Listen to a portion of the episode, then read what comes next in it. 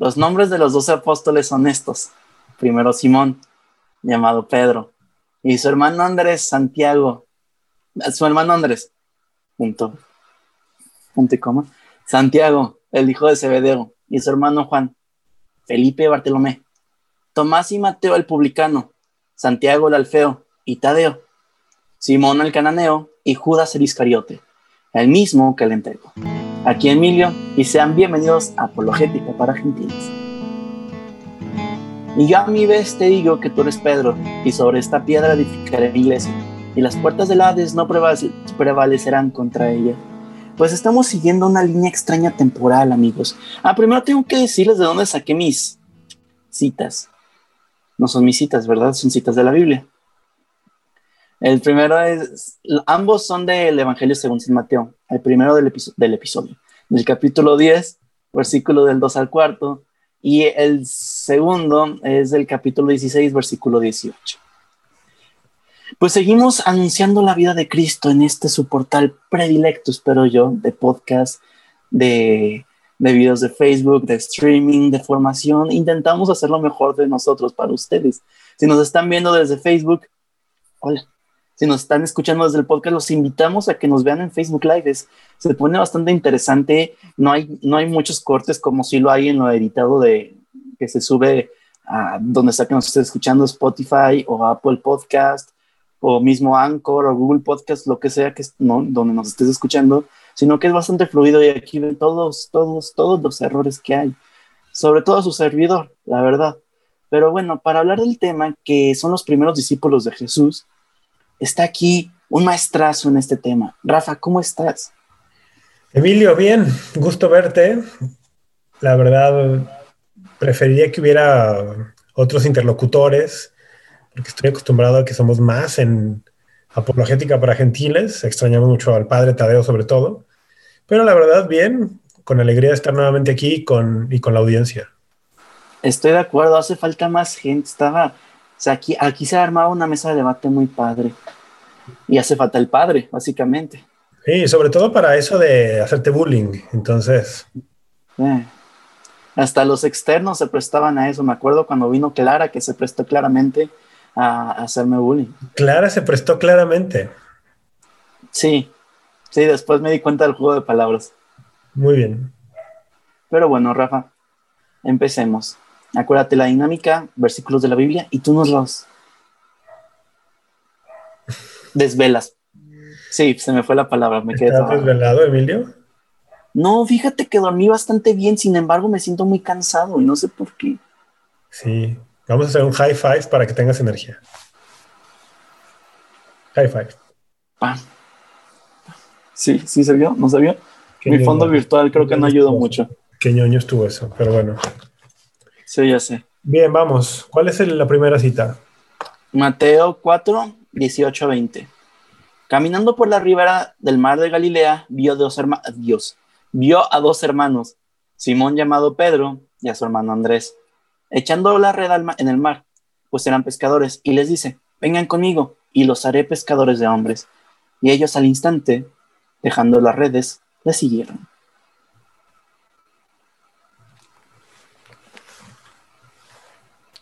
Muy bien. Bien. Lo que tú mencionabas al inicio es importante. Estamos tratando de seguir en los distintos episodios y una cierta cronología de la vida del Señor.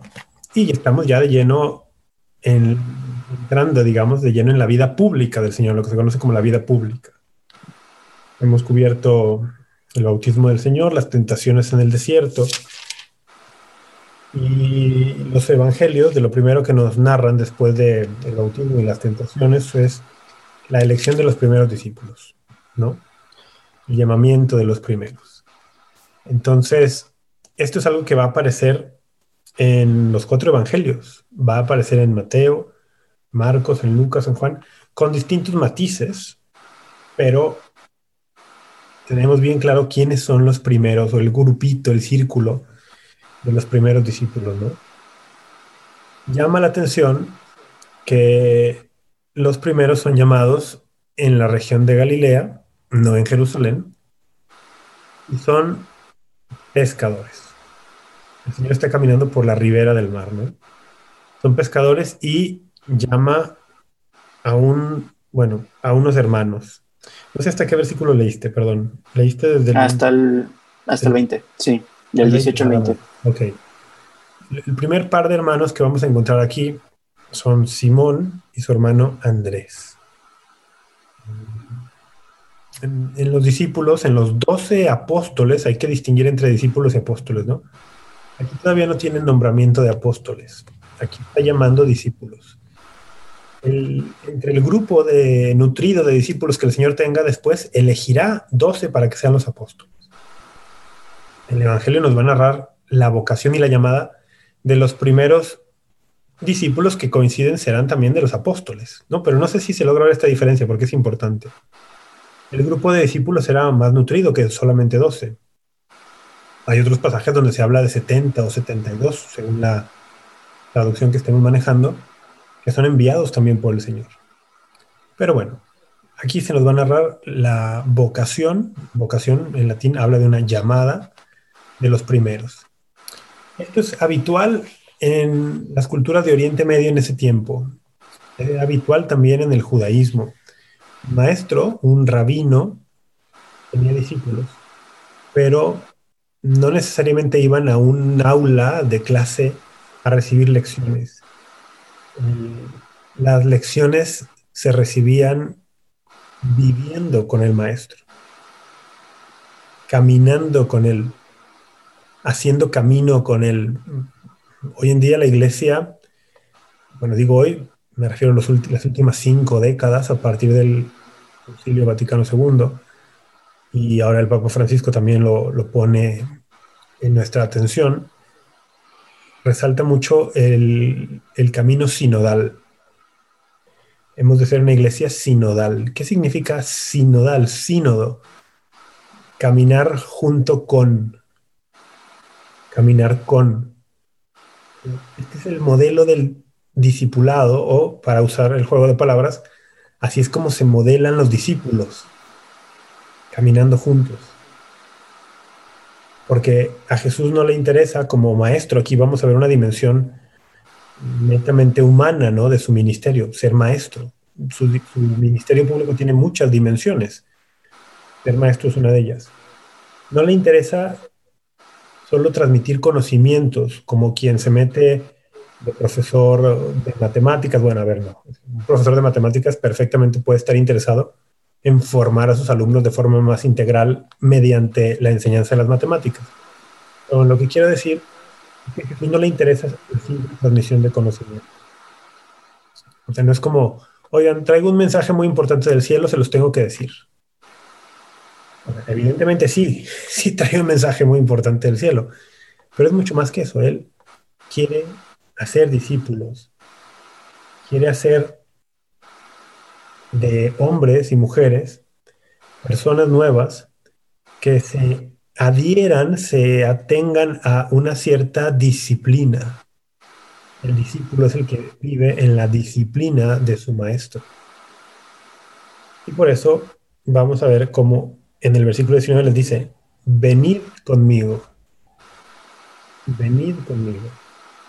Esto coincide con un pasaje en Juan, ¿no?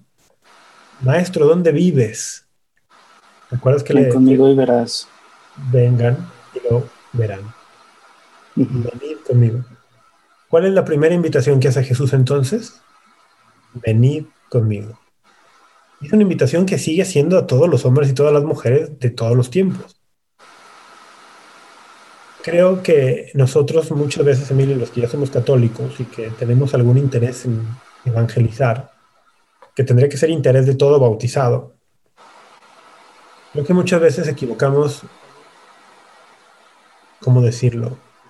Equivocamos la estrategia de evangelización. Muchas veces parecemos más preocupados por presentar las normas morales del cristianismo, siendo que lo primero es seguir a Cristo. Hay que presentar a Cristo antes que las normas morales de la iglesia de Cristo. No le podemos pedir a la gente que se atenga a tal o cual doctrina moral en la iglesia cuando esa persona no está siguiendo a Cristo. Lo primero es, venid conmigo. Y entonces todo lo demás se dará, se dará por añadidura, supongo. Bueno, no es que se vaya a dar solo, ¿eh? El discipulado conlleva cierta formación y, y conlleva exigencias. Simplemente digo que lo primero es seguir a Cristo. Ok. Caminar detrás de Él. Caminar junto con Él. Y el Señor añade, ¿no? Venid conmigo y os haré pescadores de hombres. Bueno, esto se han escrito muchas cosas. Estos dos hombres son pescadores, ¿no? Sí. Justamente los toma echando la red en el mar.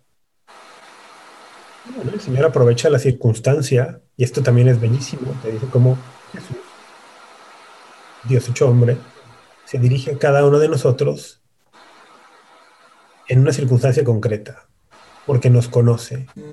Entonces, tomará y aprovechará todo lo que hay en nuestra vida para que lo sigamos. Cuando el Señor nos pide y nos invita a seguirlo, no nos pide que desechemos ningún talento, ninguna habilidad. no, no nos pide que dejemos atrás nada de lo bueno que Él mismo nos ha dado. Al contrario, nos va a pedir que purifiquemos todo aquello para que podamos dar más fruto todavía. Y que todas esas habilidades, talentos, aptitudes que tenemos, hemos ido desarrollando, ahora las pongamos al servicio de Dios y de los hermanos. Por eso me gusta mucho esto, ¿no? Os haré pescadores de hombres. Tomaré algo que ustedes ya saben hacer, pero lo llevaremos a otro nivel. Ok. Ok, está interesante. Me quedo con lo de toma algo de ti para hacer tu llamado especial, específico a ti. Oye, paralelo al Evangelio de Juan, eh, es Andrés el que le habla y le avisa a Pedro, ¿no? Y creo que esto tenía un grado de importancia. Bueno, en el pasaje de Juan que refieres. Están en el bautismo del Señor. Andrés va con, su hermano y le dice, hemos encontrado al Mesías. Hemos encontrado al Mesías. Lo cual te deja ver que estos discípulos, los primeros, no se están adhiriendo a un maestro cualquiera.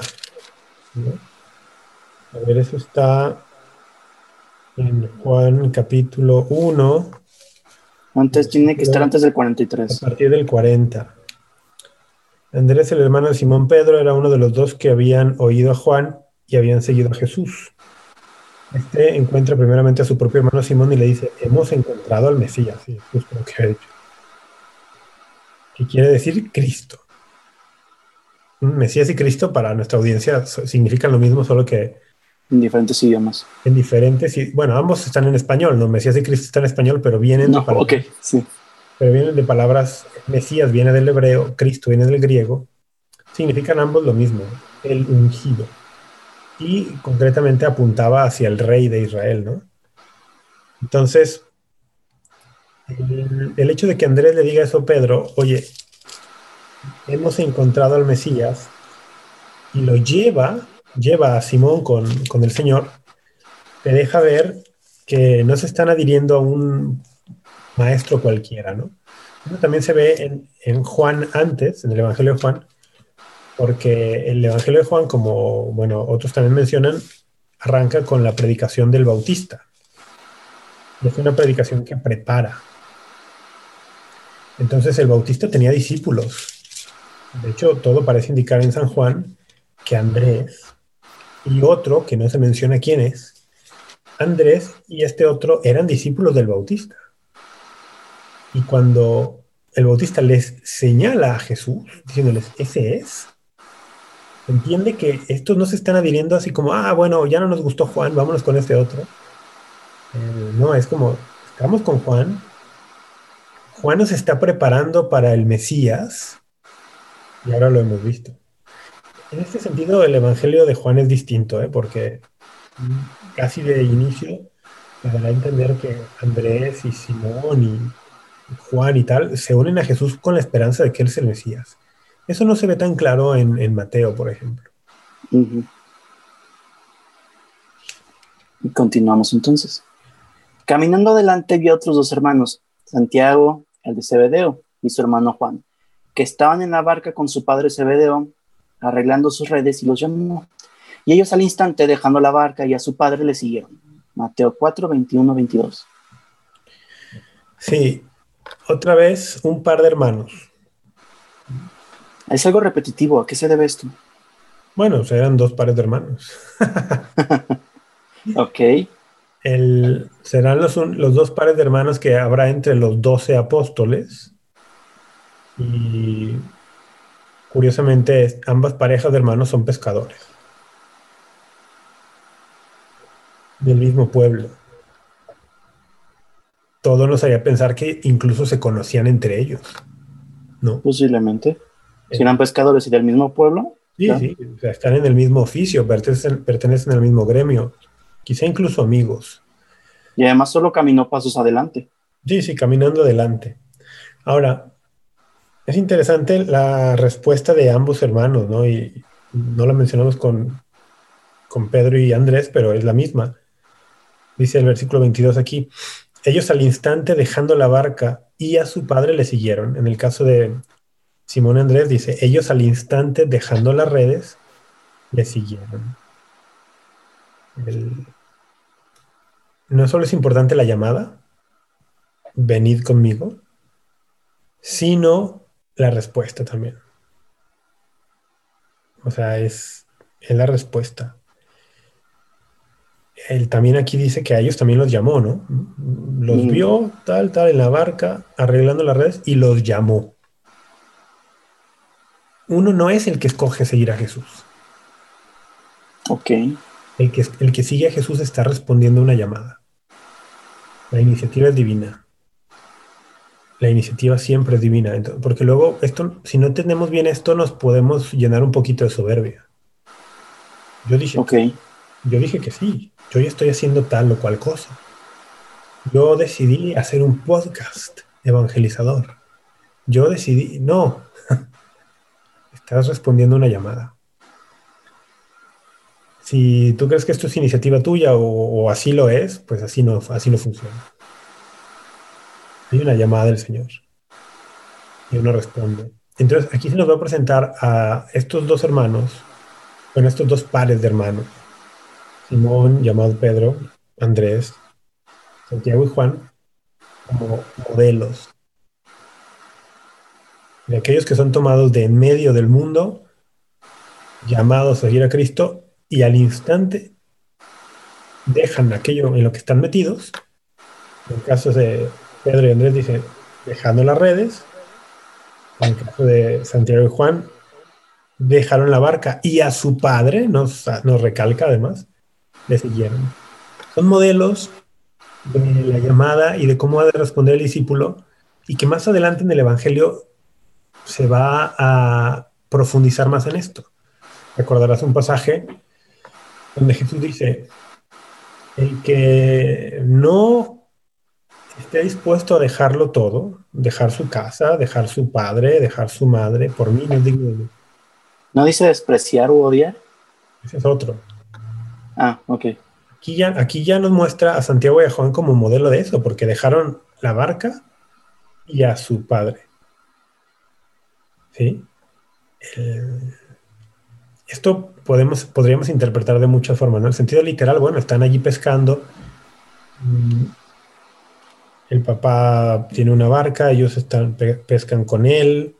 En algún otro evangelio, en un pasaje paralelo, mencionará que dejaron la barca con el padre y los trabajadores, dándonos a entender que Santiago y Juan, mm, bueno, vamos a decirlo, no eran simples, no eran simples trabajadores. Su padre, tenían como su propia empresa. en términos actuales diríamos algo así, ¿no? Su papá tenía una, pequeña flota de barcos, okay. suficientemente grande y pagaban trabajadores para que ayudaran te habla de una posición económica, pues no en lo más bajo de la, no en la base de la pirámide, digamos. Dejar la barca, dejar a su padre es dejar seguridades humanas. Dejar seguridades humanas. Es apostar. Es una apuesta grande. Pero aquí me causa un poco de conflicto yo viéndolo como en la actualidad es que si llega alguien y me dice, ven y sígueme, ¿qué? o sea, ellos tuvieron que haber tenido, no sé, algo, pues. No, no, ellos no tenían nada, Emilio. El que tenía algo era Jesús. No, o sea, sí, pues me refiero a que ellos tenían que haber visto algo, recibido una llamada como tal. El que los llama no es cualquiera. Y por eso, es, pero es que yo, ok, que, a ver, déjame lo plasmo en mi mente para poder plasmarlo como quien lo llama no es cualquiera, sino Dios, el Espíritu es aquel que los les da a entender, a pesar de que ellos no sean conscientes quién los llama y por eso lo sigue. Hay una inspiración, sin duda, hay una emoción del Espíritu, sin lugar a duda. Nadie puede reconocer a Cristo, a ver, no es que lo estén reconociendo aquí como Dios encarnado todavía, ¿no? Sí, sí, sí. Va progresivamente revelando eso. Pero nadie puede seguir a Cristo si no es movido por el Espíritu. Okay. En, todo hay, en todo hay primacía de Dios y en todo Dios está primero y en todo hay iniciativa divina. Ya. Incluso antes de llamarles, o bueno, podríamos decir, Jesús los llama y luego el Espíritu les mueve interiormente para decir, vamos, ¿no? Esto nos tendría que hacer pensar de, que pongámonos, intentemos con la imaginación situarnos delante de Jesús hombre, debía ser algo, algo no común. Ok. Este hombre tendría algo en su semblante, en su, en su forma de hablar, en la manera de mirar. No son, hay, hay un par de pasajes, por lo menos que recuerden el Evangelio, donde te dice que Jesús miró gente. Por ejemplo, a Mateo, ¿no? Si lo miró con misericordia. Mm, a Pedro lo mira también cuando estaba ya en la pasión, ¿no? Miró a Pedro. Entonces, algo habría en la mirada, en las palabras, en los gestos, en, su presencia, que si este hombre te llama, tú le dices voy. Un carisma muy particular. Entonces aquí, bueno, modelo para todo el que quiera ser discípulo de Jesús. Si Jesús te llama, síguelo incluso si tienes que abandonar pues seguridades o, aparentes seguridades. ¿no? Pasamos al siguiente, pero ahora vamos a tomar eh, Juan 1, 43, 44. Al día siguiente, Jesús quiso partir para Galilea. Se encuentra con Felipe y le dice, sígueme. Felipe era de Bethsaida, de la ciudad de Andrés y Pedro pues es un día siguiente. Me imagino que tiene que haber estado siguiendo con la misma dinámica que dijimos. No, aquí no dice que también era pescador, me imagino que no, pero de la misma ciudad. O sea, ¿habrán sido conocidos también? Felipe. Después vamos con Natanael, ahorita estamos nada más con Felipe. Sí. El... Podrían conocerse, sin duda. Betsaida, la ciudad de Andrés y Pedro o sea, Bethsaida, la ciudad donde Pedro habrían, creado, porque después el Evangelio nos dirá que ellos viven, Pedro por lo menos, en Cafarnaún, que es una ciudad costera y también de pescadores, ¿no? Bueno, hay pescadores allí. en el relato de Juan, la llamada de Felipe viene un día después de la llamada de Pedro. Un día antes en el relato, Andrés ha ido con Pedro, hemos encontrado al Mesías y lo ha llevado ante Jesús, ¿no? Jesús allí, en Juan es del lugar de, en Juan desde el principio le anuncia, ¿no? Ah, tú eres Simón, hijo de Juan, te llamarás Cefas, que quiere decir Esto es muy pronto. En Mateo eso vendrá, por ejemplo, más adelante. En 18. En el capítulo 16. 16, perdón. No necesariamente hay una oposición aquí. Podría ser que en el día que lo conoció le anunció, tú eres Simón, te llamarás Cefas. Y después en el ministerio un día le dijo, bueno, hoy a partir de hoy te llamas Cefas. hoy te digo que tú eres Cefas, Kefa, piedra. Bueno, al día siguiente quiso partir para Galilea y encuentra a Felipe. Entonces, están en la zona del lago, quiere adentrarse, digamos, tierra adentro. Encuentra Felipe la misma dinámica. Sígueme. Le dice, sígueme. Aquí ya no nos cuenta la respuesta de Felipe, o sea, se asume. Felipe dijo que sí. Pero lo que están poniendo en relieve estos pasajes y que tienen en común es la llamada de Jesús. La llamada de Jesús. Y además que va revelando algunas cosas, ¿no? Por ejemplo, a Simón y a Andrés les dice los haré pescadores de hombres. aquí a Pedro le ha dicho tú serás Cefas. Mm, de pronto va añadiendo algunos detalles, pero está conformándose un grupo. Continuamos ahora, igual Juan 1, pero del 45 al 49. Felipe se encuentra con Natanael y le dice, es el que escribió Moisés en la ley y también los profetas, lo hemos, lo hemos encontrado. Jesús, el hijo de José, el de Nazaret, le respondió Natanael, ¿de Nazaret puede salir cosa buena? Le dice Felipe, ven y lo verás. Vio Jesús que se acercaba a Natanael y dijo de él, ahí tienes a un israelita de verdad, en quien no hay engaño. Le dice Natanael, ¿de qué me conoces? Le responde Jesús, antes de que Felipe te llamara, cuando estabas debajo de la higuera, te vi. Le respondió Natanael, Rabí, tú eres el Hijo de Dios, tú eres el Rey de Israel.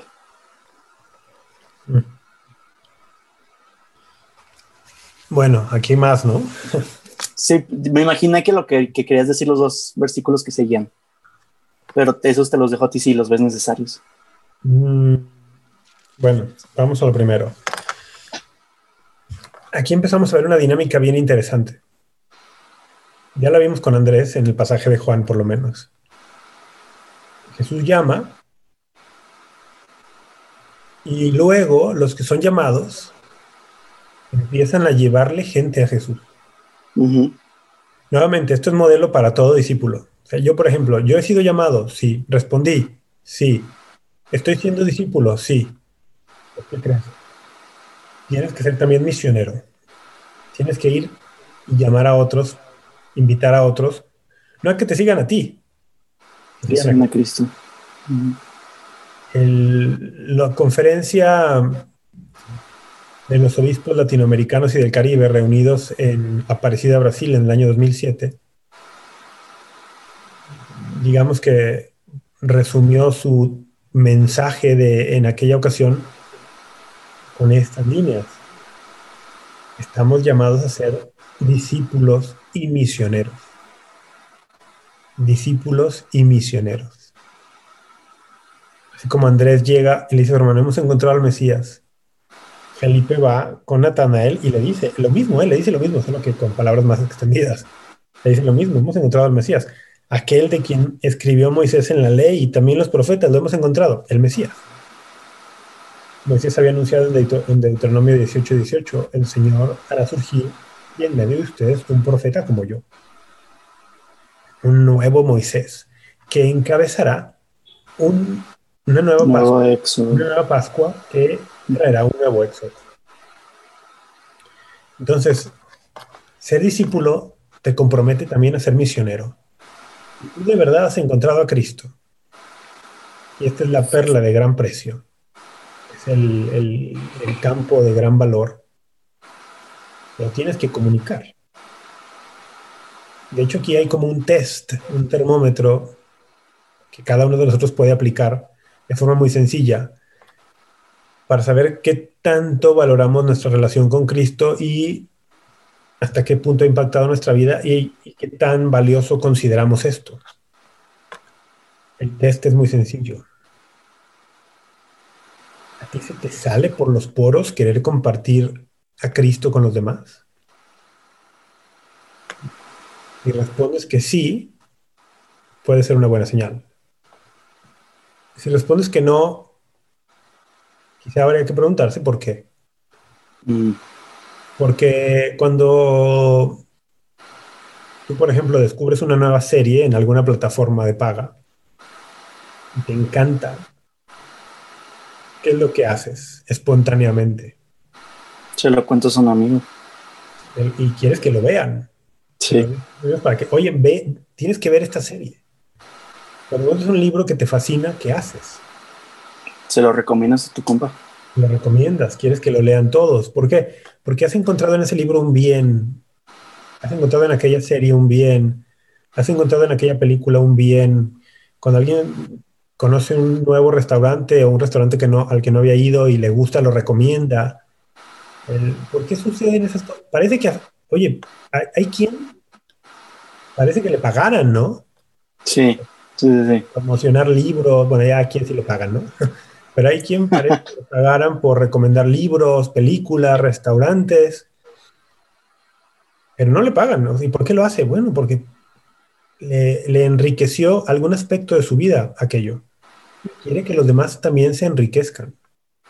Justo ayer me pasó que estaba en medio de un reclutamiento para otra persona dentro de mí, que en la entrevista me estaba parecía mención, mención pagada de una tienda virtual, no puedo decir nombres, pero está, porque no sé, tú evitaste decir también nombres, así que yo evito decir nombres. Okay. Este, y estaba tan emocionada de, lo que le había llegado yo, órale, qué padre, parece que te pagaron por haber contado eso, sí, tal cual, lo veo muy reflejado. Entonces, ¿por qué no hacemos lo mismo con Cristo? Quizá porque no lo consideramos tan valioso o quizás es más dramático todavía. Quizás es que Cristo para nosotros pues es un lugar común, un nombre que hemos escuchado pero no entendido. Una persona que algunos dicen que existe pero que para mí es una idea solamente.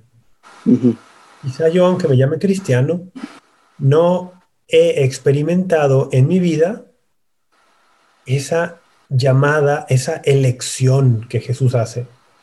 Nunca he experimentado a Jesús diciéndome, Ahora, tampoco hay que hacer mucho drama, ¿no? Si tú no has experimentado eso. Simplemente es buen punto de partida reconocerlo. Oye, pues no, yo nunca me he experimentado llamado por Cristo. En este caso, Natanael, según aquí pasaje del Evangelio, ya sé que después lo dice Jesús, verás cosas mejores, más grandes, pero aquí al principio quien lo invita es Felipe, no el mismo Cristo. Sí, por ¿No podemos también nosotros invitar? Así? así empezó todo esto. Yo dije que una vez que eres discípulo, te vuelves misionero. Ok, ya. Una vez que eres discípulo, te vuelves misionero. Una vez que te llaman, tú lo comunicas a otros. Felipe. Ok, replanteo mejor. ¿Puedes sentir ese llamado por medio de otra persona? Sí, totalmente. Ok. Totalmente, es algo querido por el mismo Jesucristo. Por eso instituye la iglesia que prolonga a lo largo de los siglos la presencia de Cristo encarnado. La iglesia es la prolongación en la historia de la encarnación del Señor. Y, entonces el Señor llamará de muchas formas, una de ellas por medio de su iglesia, por medio de los cristianos. El llamado puede perfectamente venir por medio de otro discípulo, lo importante es que venga directamente el Señor o venga por medio de otro, es decir, que sea una llamada inmediata o con un mediador de por medio, valga la redundancia, lo importante es que yo vaya a Cristo, que responda. Entonces, que es justo lo que hace Pedro, en el caso de su hermano Andrés, que lo, lo invita, y es lo que hace Natanael. Entonces sí, eh, para cerrar la idea del llamado, si alguien no considera a Cristo como un gran bien, porque ni siquiera él mismo ha sido llamado o se ha experimentado llamado, fue llamado y no respondió. Entonces, por eso no lo considera de tal valor. hay, que, hay, que, hay que ponerse y pensar esto. Y si yo reconozco, oye, no, yo nunca me he reconocido llamado por el Señor, nunca sé, no siento su elección, su predilección, bueno, ¿qué puedo hacer? Bueno, decirle eso a Dios en, en la oración. Jesús, el que no me has llamado. Llámame, estoy aquí. Hay que, hay que ser un poco Samuel, ¿no?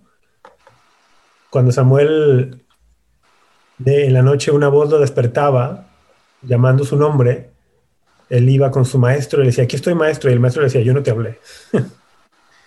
Vete a dormir. Se dormía otra vez y volví a escuchar su nombre. Samuel. Inmediatamente, maestro, aquí estoy. Yo no te hablé. Vete a dormir. Por tercera ocasión, Samuel, maestro, aquí estoy. Que yo no te hablé. ¿Sabes qué? Quizá te está hablando Dios. La siguiente vez que escuches un nombre, le dices, habla Señor, que tu siervo escucha. si uno no se ha experimentado llamado, le puede decir eso a Jesús oye, Jesús, del que mis amigos hablan, del que la gente habla, si me quieres llamar, habla, Señor, que tu siervo escucha. Ahora, hacer esto tiene sus riesgos, ¿eh? Claro. tiene sus riesgos, sobre todo si lo haces de corazón. Porque yo casi te podría garantizar que si alguien de corazón le dice al Señor, Señor, aquí estoy, habla, escucha, llámame, te va a llamar. Y sí pero ¿a qué te va a decir y a qué te va a llamar? Eso ya depende de él. Eh, y, no sé si va a estar, no sé si sea necesariamente, se ajuste necesariamente los planes que tú tenías. No. Exactamente. Pero lo importante es saberse llamado, porque ahí empieza todo. Una vida cristiana que no está cimentada en responder a un llamado, le falta fundamento y va a estar cimentada en algo equivocado y eso eventualmente termina mal, sale mal. Es cuando vemos que el cristianismo para muchas personas se convierte en ideología. Porque no está fundamentado en el llamado, está cimentado en otra cosa, en un deseo de reconocimiento social, en un deseo de imponer eh, temporalmente forma de pensar, eh, no sé, puede estar cimentado en muchas cosas ideológicas, no evangélicas. ¿Te gustaría para cerrar decir, leerlo el versículo 50 y 51, ahí mismo de Juan? Sí, es que cuando está en el diálogo Natanael con el Señor, eh, el Señor hizo un elogio de Natanael, ¿no? Tú eres el rey de Israel. No, no, no. El Señor hizo un elogio a Natanael en el versículo 47. Ah, ya, sí, sí, sí, sí. Un... Ah, voy. Ahí tienen a un israelita de verdad, a quien, en quien no hay engaño. Es un elogio muy grande. Aquí hay un israelita de verdad en quien no hay engaño. Y se nota que Natanael tenía su carácter, ¿eh? En lugar de decir, ay, muchas gracias, me halagas, ¿De dónde me conoces? ¿De qué me conoces? A mí no me vengas con halagos así. Tiene su carácter, ¿eh, Natanael? Sí, sí. Le respondió Jesús, antes de que Felipe te llamara, cuando estabas debajo de la higuera, te vi. Y ahí es cuando Natanael baja toda la guardia y depone las armas y responde, ¿no? Rabí, tú eres el Hijo de Dios tú eres el rey de Israel. Aquí hay que distinguir un par de cosas. tú eres el Hijo de Dios no parece indicar en este pasaje el eh, carácter divino de Jesús todavía. Eso se va a ir revelando poco a poco. Aquí no parece indicar eso. Es algo que hemos mencionado en, en episodios anteriores. El título Hijo de Dios se empleaba en Israel como un un título que denotaba una elección divina hacia una persona. no necesariamente naturaleza divina. Entonces, aquí todo parece indicar que está siendo usado así. Tú eres el Hijo de Dios, un elegido de Dios, ¿eh? en línea con el Mesías, ¿no? Porque lo que dice después, tú eres el rey de Israel, eso es el Mesías. No, no, no, no tenemos, no parece ser que Natanael haya recibido una gracia particular para reconocer la naturaleza divina de nuestro Señor. Todavía no. Lo que Natanael ha hecho es un proceso de la razón. Ok. Ha hecho algo que solamente un elegido de Dios me podría decir. tú eres el rey de Israel, el Mesías, tú eres el elegido. Y la respuesta de Jesús es interesante. Este es un diálogo, es de los diálogos más largos, aunque sean unos cuantos versículos nada más, entre Jesús y un discípulo. ¿eh? Ok. Dice, responde, dice, responde. Jesús le contestó, por haberte dicho que te vi debajo de una higuera, ¿crees? O sea, es como, eso es muy poco. Eso no es nada. Haberte visto debajo de una higuera. Y claro, Natanael dice, oye, allí no había nadie, estaba yo solo. Ahora, es, el Evangelio deja muchos misterios, ¿no? A mí me gusta pensar que quizá Natanael estaba debajo de esa higuera, pensando en una cosa muy gloriosa respecto a Dios, qué sé yo, y, y es que el, algo que solo él podría saber en su corazón. Ok. Y que de pronto Jesús le diga, te vi debajo de la higuera, es como, wow, wow, wow, wow, wow, ¿cómo sabes eso? Además del simbolismo de la higuera y muchas otras cosas, ¿no? Allí. Mm, has de ver cosas mayores. Bueno, sí, has de ver cosas mayores, como que, bueno, Natanael será de estos privilegiados en ver la resurrección de Cristo. Es la prueba definitiva de su naturaleza divina has de ver cosas mayores. Bueno, sí, Natanael es de estos, de los que vio la resurrección del Señor.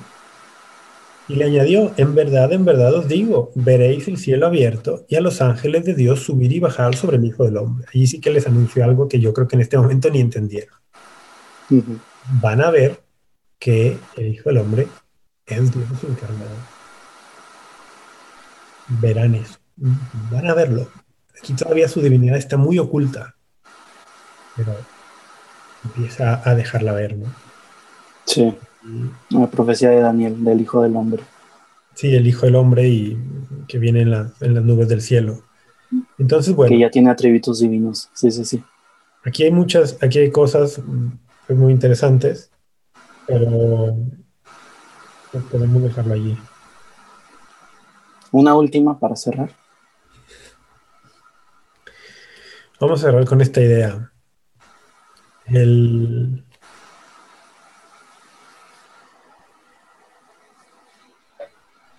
Jesús llamó hombres, hombres comunes, para ser sus discípulos. ¿Por qué? Porque pues la enorme mayoría de los hombres de todos los tiempos somos hombres comunes hombres comunes con oficios comunes, con preguntas comunes. ¿Cómo sabes eso? ¿Dónde está el que ustedes dicen? Acá, vengan y véanlo. personas con dudas, personas que también se cuestionan, usan, usan la razón para discernir. Todos nosotros somos esas personas. Lo que Jesús hizo con estos, lo sigue haciendo en cada generación porque cada nuevo ser humano es una oportunidad de actualizar el Evangelio.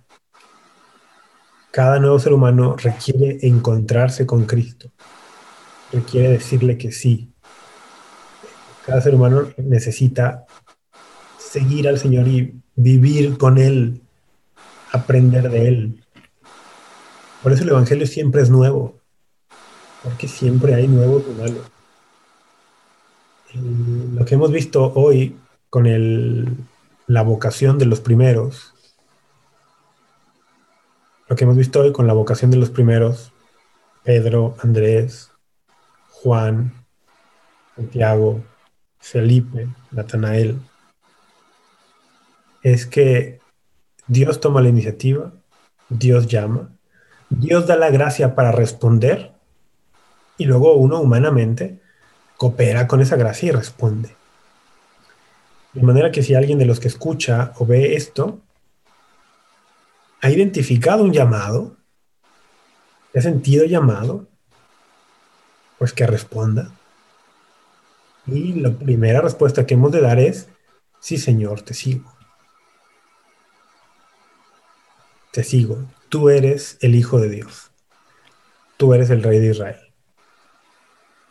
Aquí estoy. Podríamos cerrar con eso. Me gusta.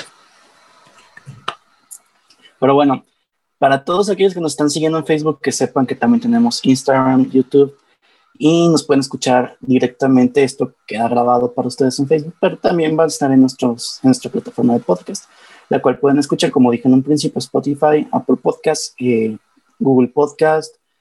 Um, no sé, hay otros cinco más. Anchor sé que es uno de ellos.